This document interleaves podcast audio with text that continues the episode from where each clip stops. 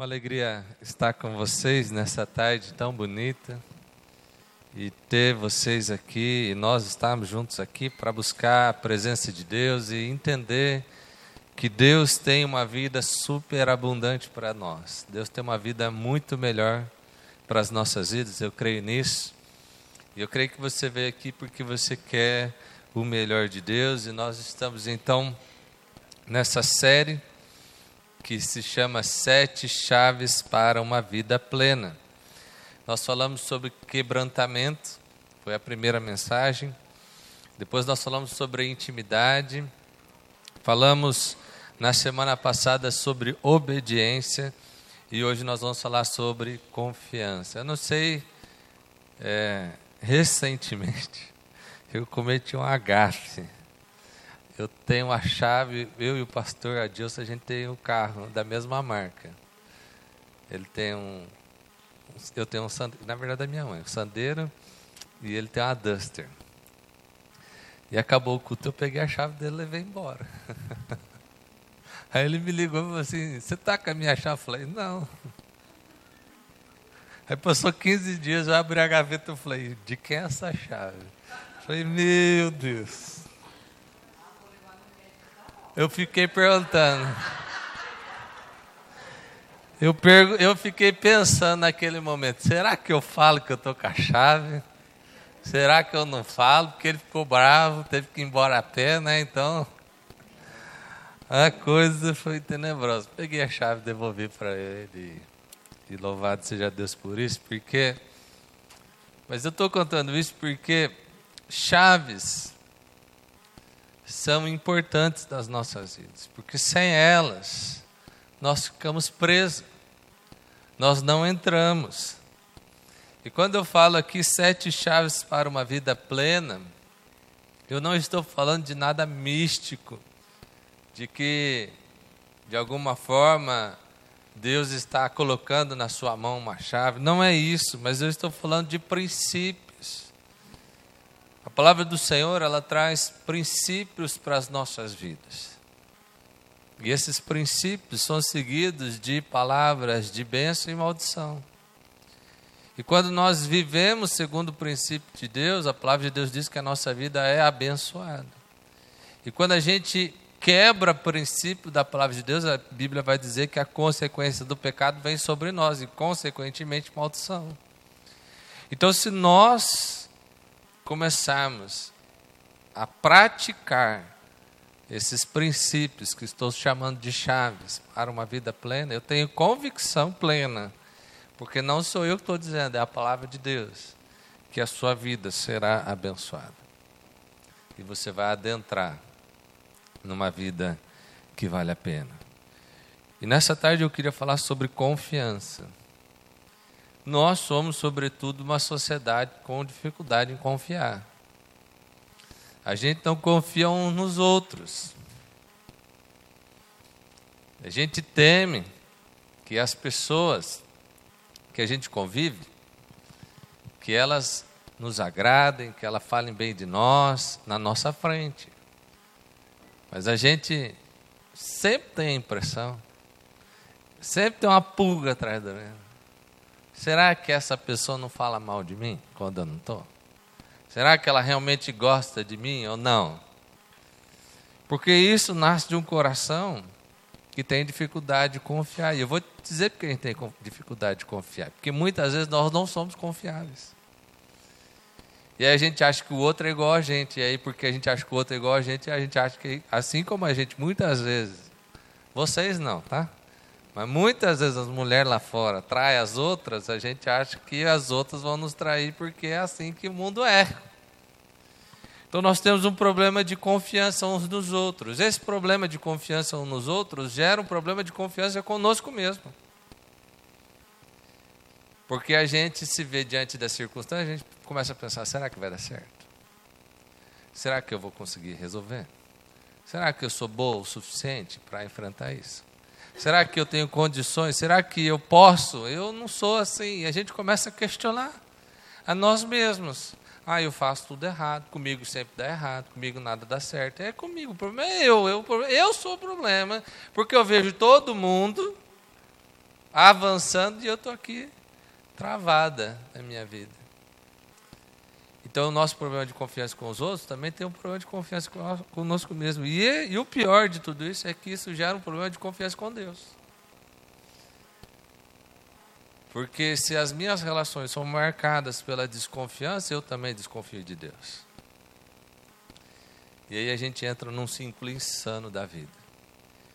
Que a gente começa a inventar problema que não existe. Isso se chama ansiedade. E eu vou falar um pouco sobre ansiedade, e vou falar um pouco sobre confiança, porque a ansiedade está diretamente ligada com a confiança. O texto que nós vamos falar trata sobre a ansiedade, porque ele está lidando com o problema da forma negativa, mas o remédio para a ansiedade é confiança. Por isso o título dessa mensagem é confiança. Porque o remédio para a nossa ansiedade, para o nosso coração, é confiança. E eu queria ler com vocês o texto de Mateus 6, dos 25 até o 34. Mateus, capítulo 6, do versículo de número 25 até o 34, a minha versão diz assim: Portanto eu digo, não se preocupem com sua própria vida, ou em outra versão, não andeis ansiosos com coisa alguma. Quanto ao que comer ou beber, nem com o seu próprio corpo, quanto ao que vestir. Não é a vida mais importante que a comida, e o corpo mais importante que a roupa? Observem as aves dos céus, não semeiam, nem colhem, nem armazenam em celeiros. Contudo, o Pai Celestial as alimenta. Não tem vocês muito mais valor do que elas?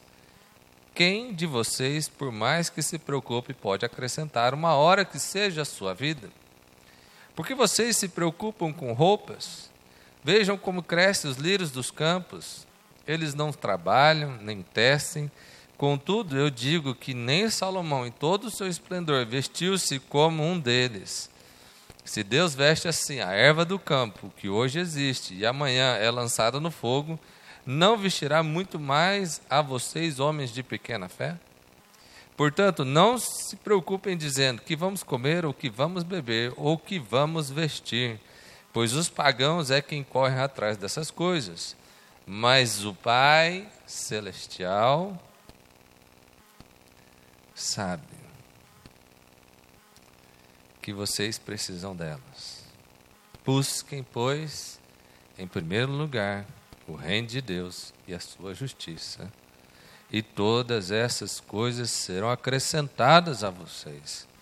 Portanto, não se preocupem com amanhã, pois amanhã trará as suas próprias preocupações. Basta a cada dia o seu próprio mal. Até aqui, louvado seja Deus pela Sua palavra, amém? Você é ansiosa?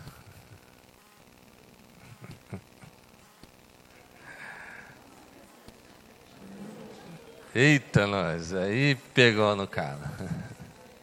Sabia que o Brasil é o país mais ansioso do mundo? A gente ganhou. Uh. A OMS diz que cerca de um pouco mais de 9% da população brasileira sofre de ansiedade. Eu nem sei se eu tenho ansiedade ou não, eu não sei como é que eles sabem que eu sei que eu tenho ou não, né? Mas é assim que a coisa funciona. 10%, né? Um em cada 10 sofre de transtorno de ansiedade.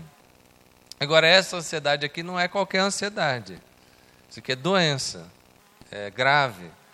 É, é possível que esse número seja muito maior se a gente considerar essa ansiedade que normalmente a gente tem, que é um tipo de ansiedade leve, que não nos impede de viver a vida assim, de uma forma normal, entre aspas, né? Que não nos trava em algumas circunstâncias. Mas existe um percentual grave de ansiedade na nossa sociedade. E a ansiedade, ela é uma preocupação antecipada daquilo que pode acontecer. A ansiedade é um excesso de futuro no presente. A ansiedade é, por certa forma, uma comparação é, equivocada das coisas, porque nós somos diferentes, temos formas diferentes, tempos diferentes de vida para exercer uma coisa ou deixar de exercer. E essa comparação que a gente estabelece entre nós faz com que a gente comece a achar que a nossa vida não está no ponto da vida do outro. E isso nos incomoda. Ah, fulano com 20 anos já era doutor e eu aqui ainda vou começar a faculdade. Eu não tenho mais idade para isso, eu não vou dar conta. Aí se eu começar vai dar errado e minha vida não vai dar certo. E porque eu já estou atrasado na vida, eu ah, vou me trancar no quarto, vou morrer. Você planeja uma coisa futura, um evento. Eu estou vivendo isso aqui. Ó. Fazer evento é, é ansiedade pura. Que aí você lança inscrição, aí a turma não faz inscrição. Você tem vontade de matar a turma. Você fala assim, não, mas por que vocês fazem isso? Quer matar a pessoa que organiza evento de ansiedade. Aí, duas semanas antes do evento, tem 30% de inscrição. Você fala assim, ah, meu Deus, é o fim, acabou, não vai dar certo, não vou pagar as contas, fiz uma dívida. Aí, faltando dois dias, acabou as vagas e a pessoa liga e fala assim, não dá para me pôr. Não, não dá. Não dá. Você me matou do coração, agora não entra mais não. De pirraça, até cabe, mas não deixo. Às vezes dá vontade de fazer isso. Ver se as pessoas aprendem né, a nos ajudar nesse processo. Já fez essas coisas. É, já viveu esses processos. A gente é assim. Porque a gente imagina e a gente deposita a nossa confiança naquilo que a gente produz. Esse é o mal da nossa sociedade. O nosso valor não está em quem nós somos, mas no valor que nós agregamos às coisas. Então, se eu acrescento valor no meu lugar de trabalho, eu sou importante. Se eu não estou acrescentando valor, eu acho que eu não sou importante lá. Se eu estou sendo produtivo, produtivo, eu tenho valor. Se eu não estou sendo produtivo, eu não tenho valor. E a verdade é que determinar produtividade é muito subjetivo. A gente não sabe por que uma empresa de fato funciona. Às vezes é a moça do cafezinho que faz o cliente ficar e você acha que é teu poder de convencimento.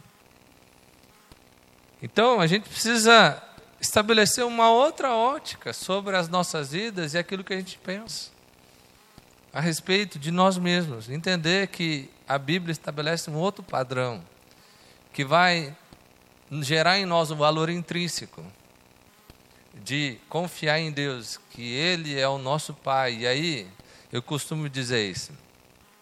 Você trabalha numa empresa? Talvez você trabalhe numa empresa, ou tem uma empresa. Se você trabalha numa empresa, às vezes tem o filho do dono da empresa que trabalha lá junto. Geralmente, você olha para o filho do dono e você fala assim, ele não é tão bom. Ele está aqui só porque ele é o filho do dono. Geralmente a gente pensa assim, e normalmente é. Só que tem um problema, que quando o dono morrer, a empresa vai para quem? Para o melhor funcionário? Pronto. Só que às vezes a gente lida com Deus como se fosse uma ótica de trabalho. Eu preciso ser o melhor funcionário para Deus, para que quando alguma coisa aconteça, Ele fique comigo. E Deus não nos relaciona conosco como trabalhadores, mas como filhas e filhos. E aí você pode ser um péssimo trabalhador, mas quando Deus for deixar alguma coisa para alguém, Ele vai deixar para o filho. E aí isso começa a mudar a nossa ótica a respeito da nossa própria vida. O nosso valor não é a partir daquilo que nós fazemos ou podemos fazer, mas é de quem nós somos e fomos encontrados em Deus. E aí esse texto nos traz algumas lições sobre a ansiedade ou a confiança.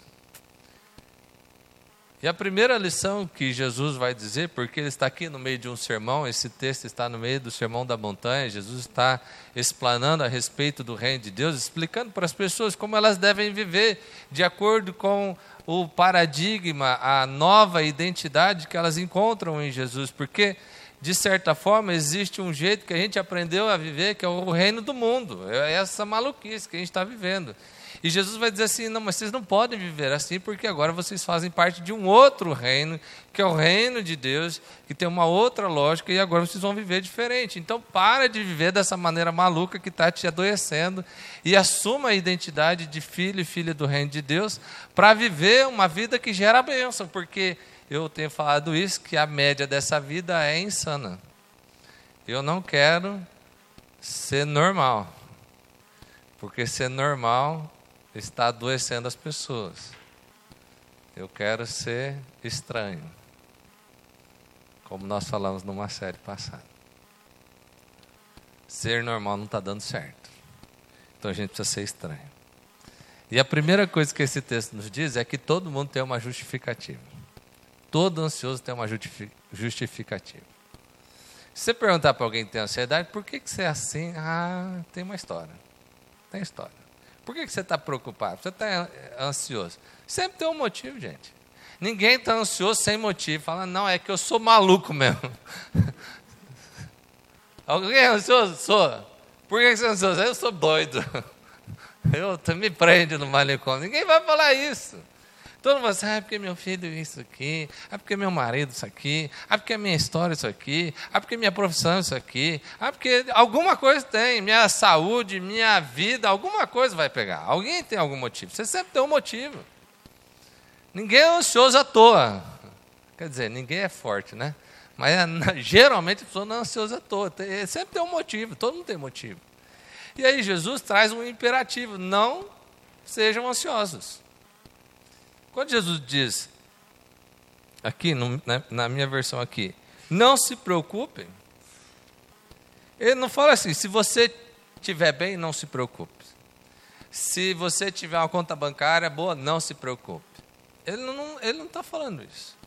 Ele está dizendo um verbo imperativo aqui, não se preocupe. Na ara, não andeis ansiosos com a vossa vida.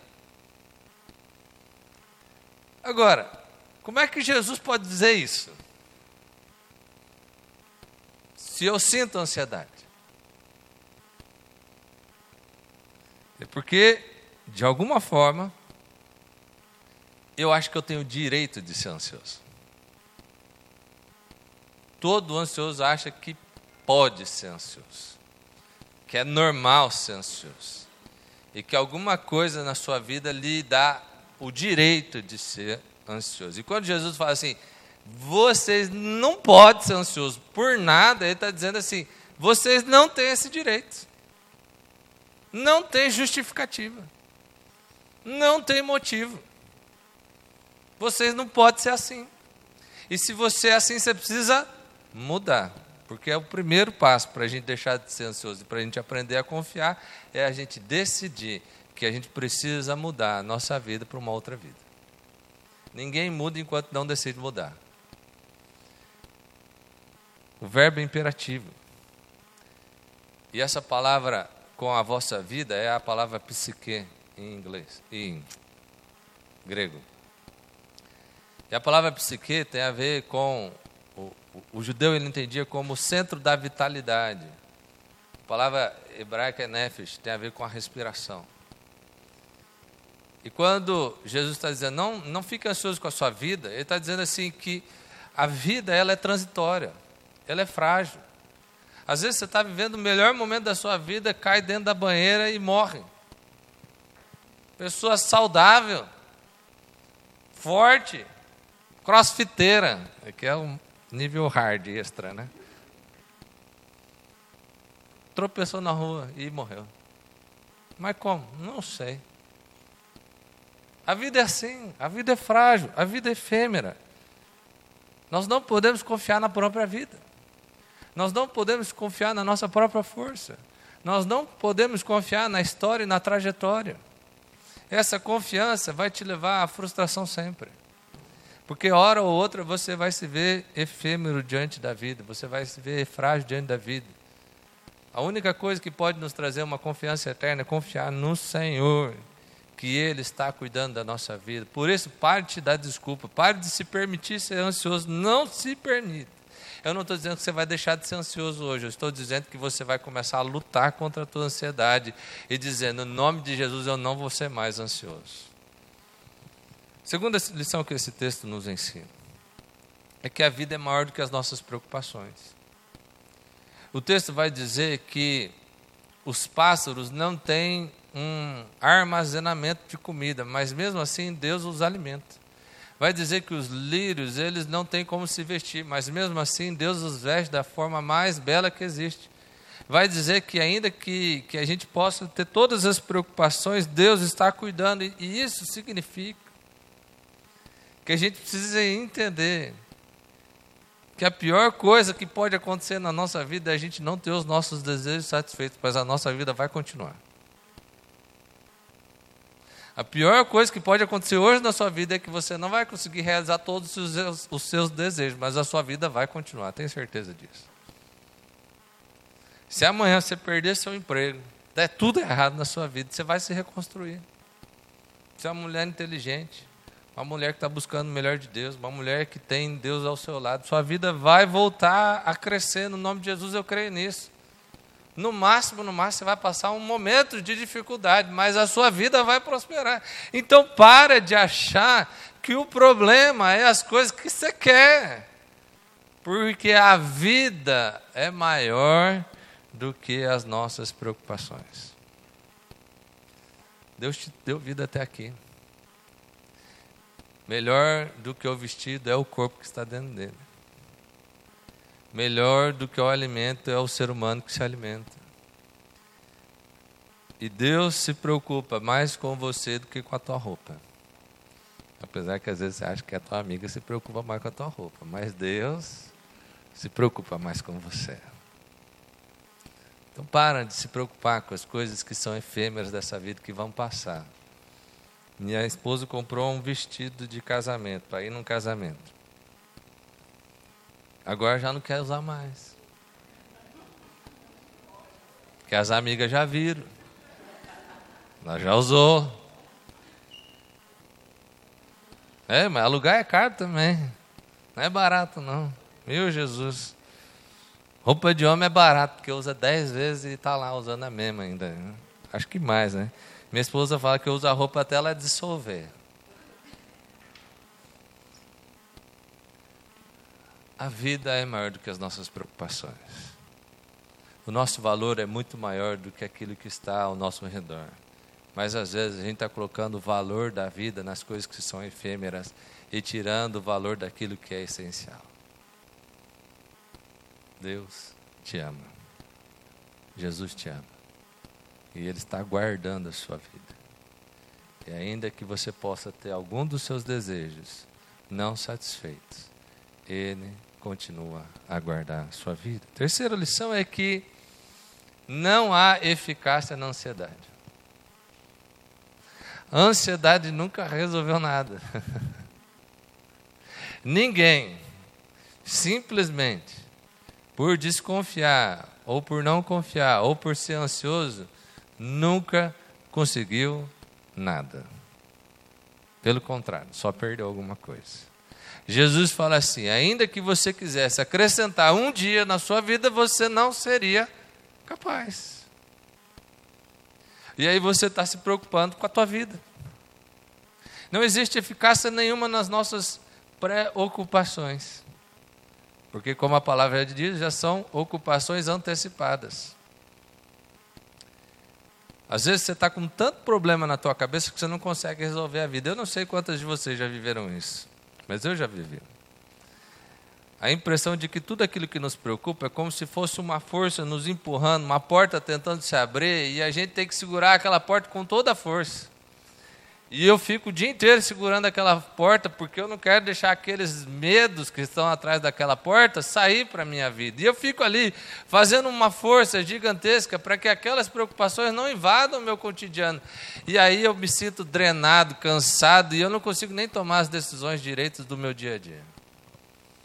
Porque existe uma carga gigantesca assombrando a minha mente.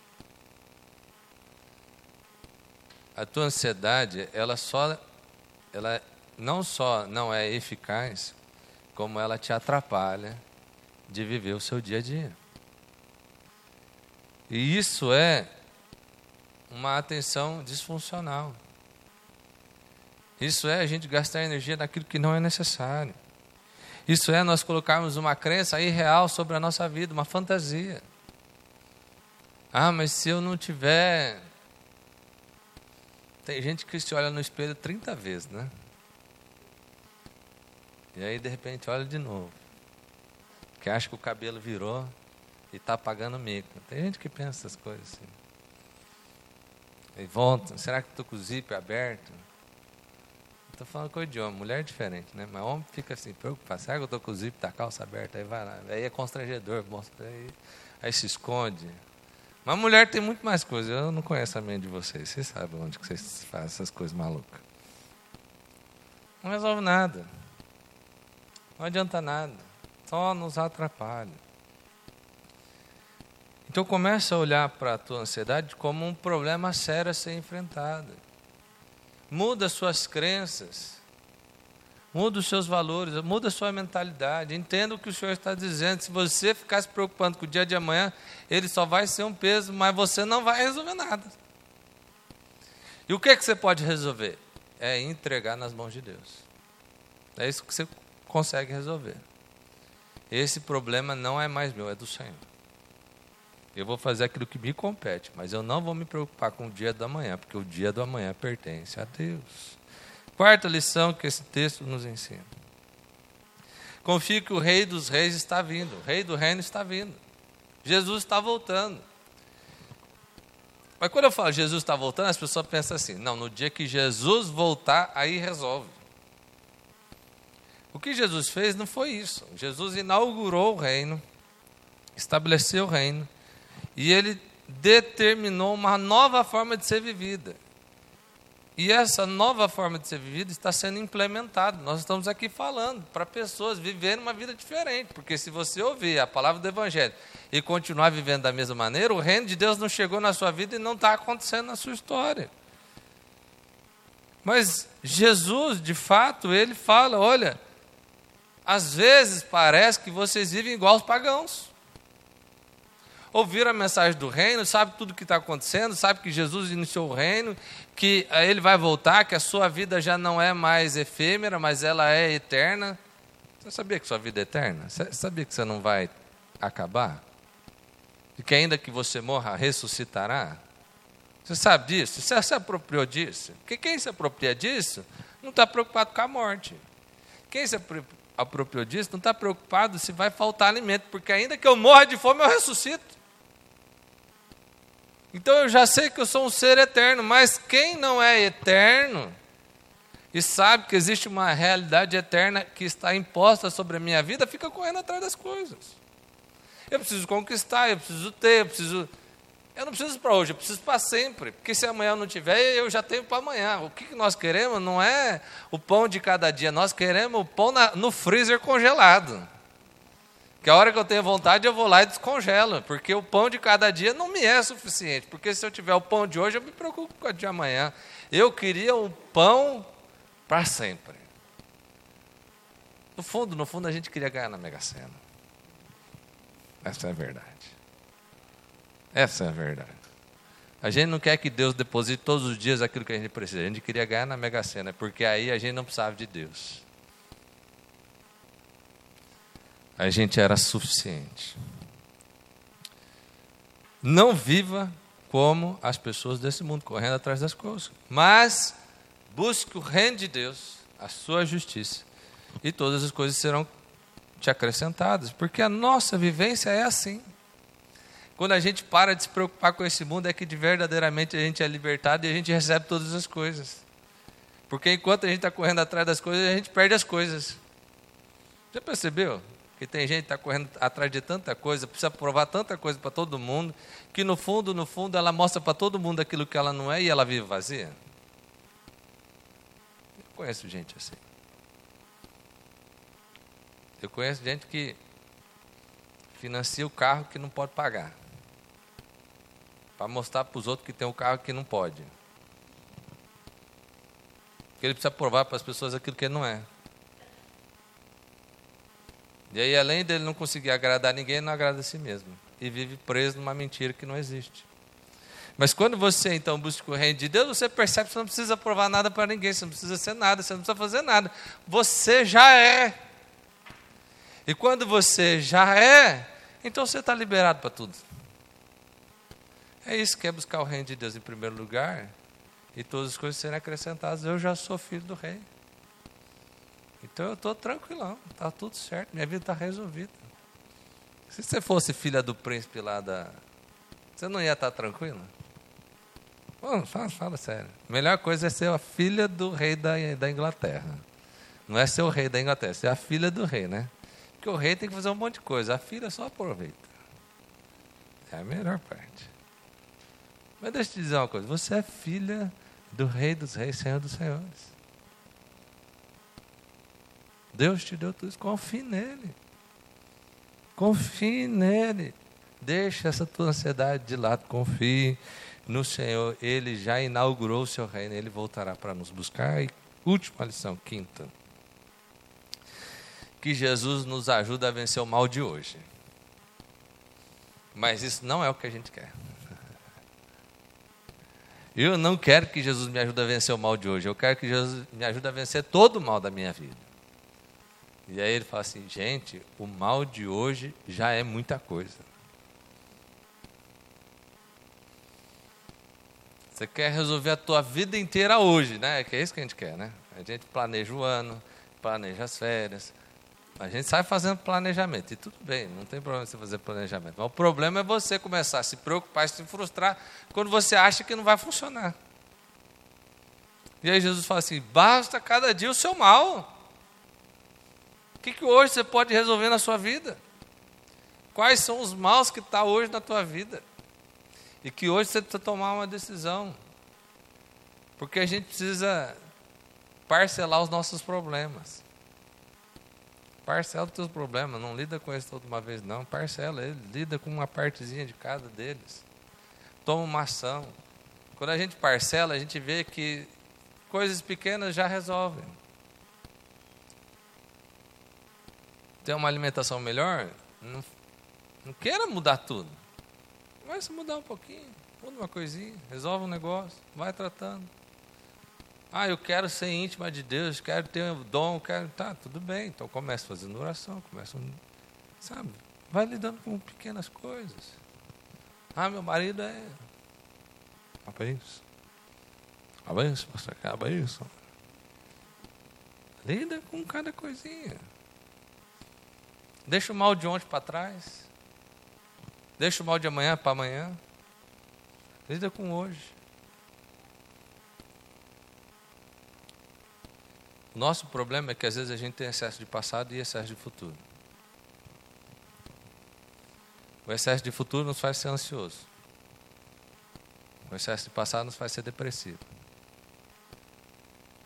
E a gente fica remoendo tudo aquilo que aconteceu e isso nos deprime. Aquilo que está no futuro nos dá preocupações inexistentes, ansiedade. Passa a viver o hoje.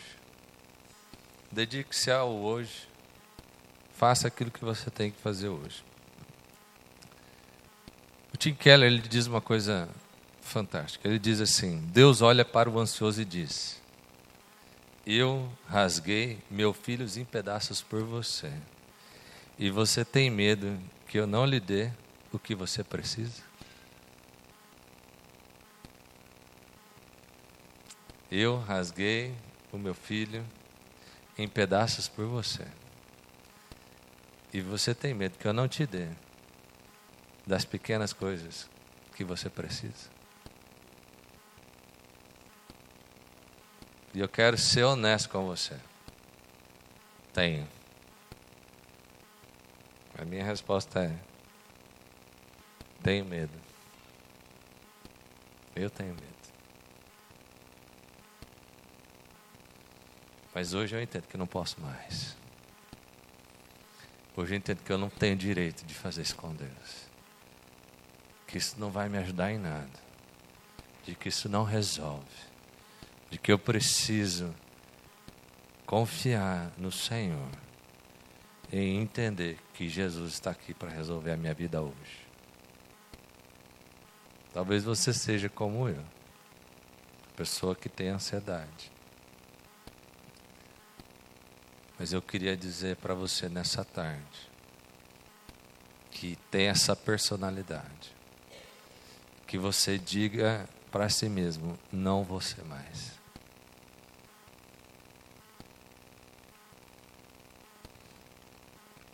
Esses dias eu preguei uma, um sermão nos jovens, que é uma oração de Davi, Senhor, solta o meu coração, vê se há em mim algum caminho mau e guia-me pelo caminho da justiça. E eu disse que essa é uma oração perigosa, porque essa é uma oração difícil de fazer. Senhor, sonda me conhece. Vê se há algum caminho mau. E muda a minha vida, guia-me pelo caminho da justiça. Eu vou terminar te fazendo essa pergunta. Você tem coragem de assumir diante de Deus que não confia nele, mas que quer mudar essa história?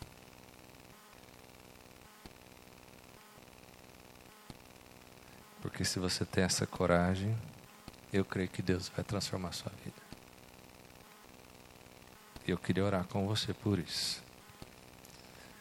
Queria te convidar a ficar em pé onde você está e nós vamos orar.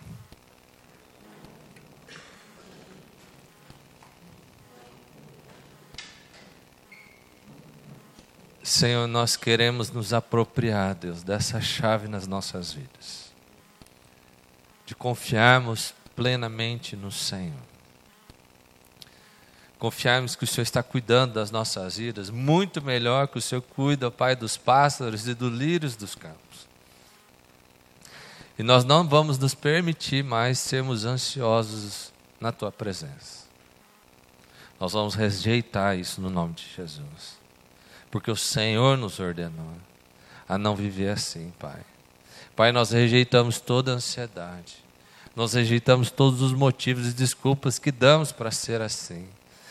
Pai, reconhecemos que isso tem nos prejudicado, não tem nos ajudado. Reconhecemos, Deus, que o Senhor fez tantos milagres e profecias e experiências que podemos confessar aqui nessa tarde, da providência, do cuidado do Senhor nas nossas vidas. Por isso, Deus, maior do que as nossas preocupações é o Senhor, maior do que aquilo que nos tira a paz é a vida que o Senhor nos dá. Por isso, Deus, nessa tarde nós queremos declarar que nós vamos confiar no Rei dos Reis, Senhor dos Senhores nós vamos entregar nas tuas mãos tudo aquilo que estamos ansiosos. E vamos lutar com aquilo que precisamos lutar nesse dia, porque basta cada dia o seu mal. Deus nos ajuda a viver assim. A viver cada dia naquele dia. Cada preocupação na preocupação. Tomar cada decisão no momento que for necessário. Senhor, não queremos ser mais ansiosos, queremos ser abençoados. Por isso nós pegamos essa chave para abrir a porta que nos aprisiona. Peço na minha vida, na vida de cada irmão que está aqui, Pai. E eu oro no nome de Jesus. Amém.